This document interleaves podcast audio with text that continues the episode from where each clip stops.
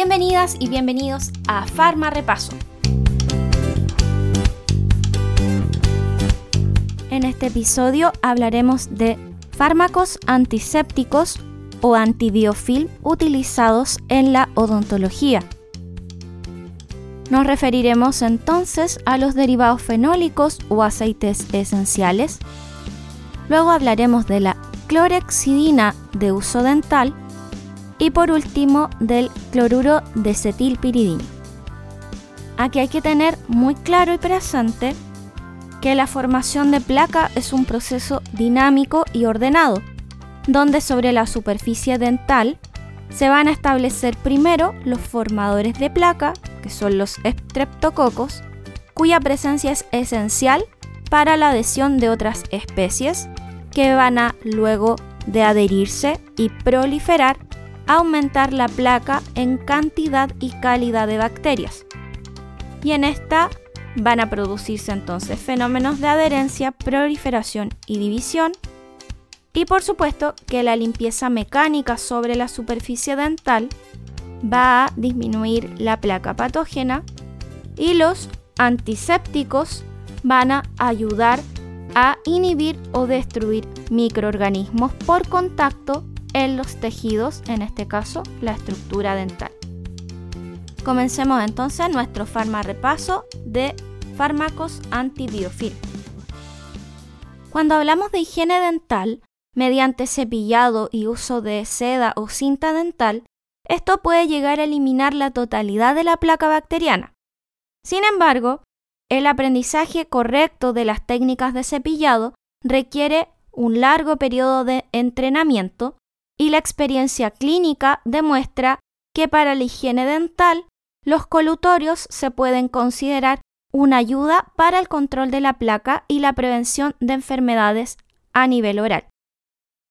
Existe una infinidad de colutorios en el mercado que no requieren prescripción médica para ser comprados y pueden suscitar confusión en los pacientes que llegan pidiendo consejos al dentista y muchas veces también se lo van a solicitar a otro tipo de profesionales. Las variaciones entre colutorios generalmente se dividen en los que son de tipo cosmético o terapéutico.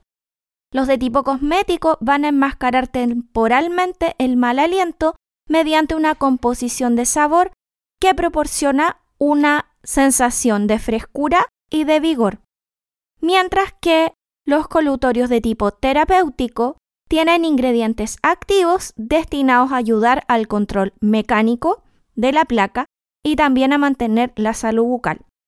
Los tres tipos de colutorios terapéuticos que vamos a encontrar en el mercado contienen gluconato de clorexidina, aceites esenciales o también llamados derivados fenólicos y cloruro de cetilpiridinio que han demostrado mejoras en los parámetros clínicos, incluido el índice de placa y la inflamación gingival sin causar resistencia microbiana ni alteraciones de la microbiota oral. El colutorio terapéutico, por lo tanto, va a actuar como agente antiplaca y antigingivitis, previniendo el paso inicial de formación de biopelículas, es decir, va a impedir la adhesión de las bacterias y la formación de una capa importante de biofilm dental.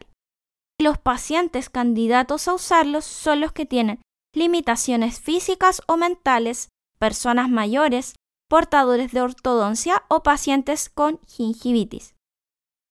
Las funciones de estos agentes están tanto en el campo preventivo como en el ámbito terapéutico y clínico. En el campo preventivo vamos a tener prevención de enfermedades periodontales. En el campo terapéutico, tratamiento de enfermedades bacterianas y micóticas específicas y en el campo clínico, prevención de contagios al disminuir la carga de los microorganismos durante procedimientos dentales que van a tener una alta probabilidad de generar infecciones. Actualmente no existe ningún colutorio antiplaca que tenga una efectividad demostrada en estos tres campos. Un colutorio ideal debiera tener algunas características que voy a pasar a detallar a continuación. La primera característica es elevada actividad antimicrobiana. La segunda, eficacia tanto para bacterias como levaduras. ser estable químicamente, tener una alta sustantividad, tener un índice alto de seguridad, no producir reacciones adversas y tener compatibilidad con los dentríficos fluorados. ¿Cuáles son las características que más importan aquí? En cuanto a la eficacia, se refiere a la eficacia a disminuir la carga microbiana y los antisépticos van a ser ideales en este aspecto, ya que la placa posee una naturaleza inespecífica. La otra característica es la sustantividad, que hace referencia al tiempo de contacto entre el antiséptico y la superficie dental, y nos interesaría que tuvieran alta sustantividad. Y en cuanto a la seguridad, la mayoría de estos productos son seguros, ya que si son ingeridos se absorben de mala manera. El primer producto del cual hablaremos son los aceites esenciales o derivados fenólicos. Deben ser quizás el producto oral más antiguo donde Listerine puso una combinación de diferentes derivados fenólicos, donde se encuentra el timol, el eucaliptol, el mentol y el salicilato, al inicio con una cierta cantidad de contenido de alcohol y luego se empezaron a generar formulaciones cero alcohol. El mecanismo de acción, los efectos que debieran producirse con el uso de aceites esenciales es la desorganización de la pared celular bacteriana, inhibición de las enzimas y extracción de la endotoxina derivada del polisacárido de bacterias gram negativas. Los estudios que realizó el laboratorio y que siguieron las directrices de la Agencia América Dental mostraron reducción de la placa entre un 20 y un 34% y reducción de la gingivitis entre un 28 y 34% cuando se realizó enjuague con este producto dos veces al día después del cepillado. Si hablamos de ventajas, vamos a tener que no hay aparición de oportunistas potencial o presuntamente patógenos. Se pueden utilizar de forma crónica y no tiñen el esmalte dental. En cuanto a las desventajas, se encuentra sensación inicial de quemazón, el efecto refrescante es de corta duración asociado que tiene escasa sustantividad y podría producir, dentro de las desventajas, sabor amargo a pesar de que existe acostumbramiento y sensación de boca seca si es que contiene alcohol en su composición.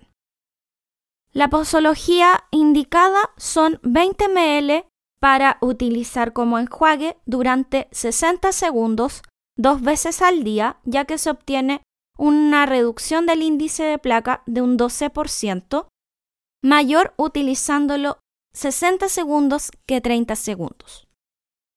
Se encuentra contraindicado el uso en pacientes sensibles al etanol, irradiados, inmunocomprometidos o que tienen mucositis.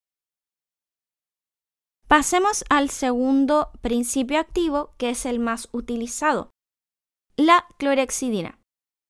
La clorexidina es un compuesto de la familia de la biguanida que es activa frente a bacterias gram positivas y gram negativas, hongos y levaduras.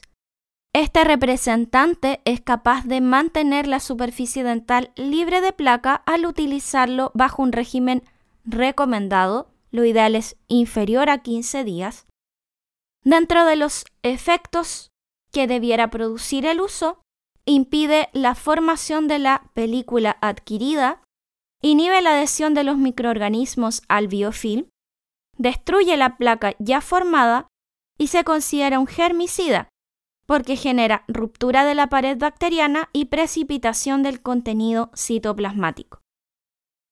Una de sus mejores características es la elevada sustantividad, gracias a que se une a la superficie de la cavidad oral y posteriormente actúa como un depósito de liberación lenta, pudiendo tener actividad durante 7 horas. Si se utiliza dos veces al día como complemento al cepillado, disminuye los índices de placa en casi un 55%, disminuye la gingivitis en un 45% y puede ser efectiva luego de raspado y alisado radicular, profilaxis o cirugía periodontal, controlando la inflamación y la formación de placa subgingival. Lamentablemente, no todo puede ser positivo y vamos a encontrar varias desventajas. Primera desventaja, tinción dental. No solamente de dientes, sino también de restauraciones y lengua. Alteración del sentido del gusto o digeusia. Segunda desventaja. Tercera, se puede producir descamación de la mucosa oral a pesar de que es una reacción rara, pero descrita. Puede favorecer el depósito de cálculo supra y subgingival hay algunos pacientes que son alérgicos, por lo tanto voy a tener que elegir otro método antiplaca. Y puede aparecer resistencia si se utiliza durante largos periodos de tiempo. Para la posología hay que valorar tres factores. La concentración, el tiempo de enjuague y el volumen de enjuague. Los productos que se comercializan habitualmente tienen concentraciones de 0,12 o de 0,2%, en el caso de las concentraciones de 0,12% se va a necesitar un mayor volumen de colutorio y mayor tiempo de exposición para obtener los mismos efectos que la clorexina al 0,2%. Se recomienda dejar pasar 30 minutos entre el cepillado y el enjuague de clorexina por posible inactivación de la clorexina por algunos productos presentes en la mayoría de los dentríficos dentales Dentro de ellos se encuentra el lauril sulfato sódico y el fluoruro de sodio.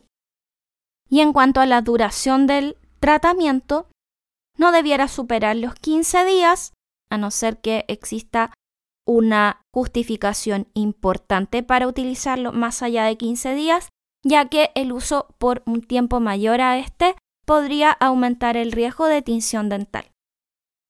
Y por último, terminamos con el cloruro de cetilpiridinio.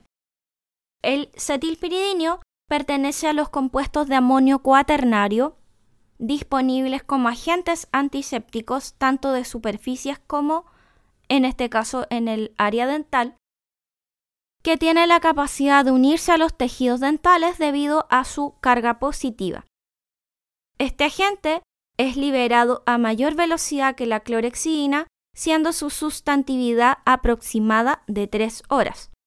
Los estudios han demostrado efectividad antiplaca, a pesar de que su efecto sobre la gingivitis no es tan claro, y lo más común es utilizarlo en concentraciones al 0,05%.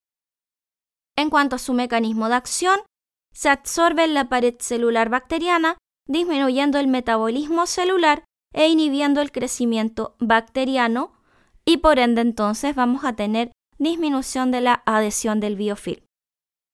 En cuanto a las ventajas, tenemos efecto antiplaca, alta seguridad y no produce cambios en la flora normal oral. En sus desventajas tenemos menor sustantividad que con clorexidina, aumento de la formación de cálculo, está descrito también tinción dental, menor que con clorexina, pero de todas maneras descrita, se puede producir como efectos adversos sensación de quemazón, descamaciones o úlceras, aunque este último efecto también es raro, al igual que lo que sucede con clorexidina. Entonces, farma repasando, ¿qué tenemos? Tres productos en formato colutorio la mayoría de ellos, a pesar de que podríamos encontrar cetilpiridinio, por ejemplo, en pastas dentales, o inclusive combinación de un colutorio que contenga clorexidina y cetilpiridinio. Los objetivos que uno puede buscar para un determinado tratamiento podrían ser, por ejemplo, uso crónico, evitar la tinción dental, obtener alta sustantividad, tener alta eficacia, como en el caso de clorexina, o bien disminuir la carga microbiana antes o después de algún procedimiento dental. ¿Quieres repasar con tu cuaderno? Realiza una tabla comparativa con los tres principios activos, aceites esenciales, clorexidina y cetilpiridino, en base a su seguridad, eficacia, ideal si la colocas con porcentajes porque así vas a tener mayor visualización de sus efectos finales, sustantividad, ventajas y efectos adversos. Averigua por qué se recomienda esperar 30 minutos luego del cepillado para utilizar un colutorio con clorexidina. Y por último, averigua qué marcas existen disponibles para poder realizar una receta médica en base a estos productos. Esto ha sido todo entonces en nuestro Farma Repaso de fármacos antibiofil. Nos vemos.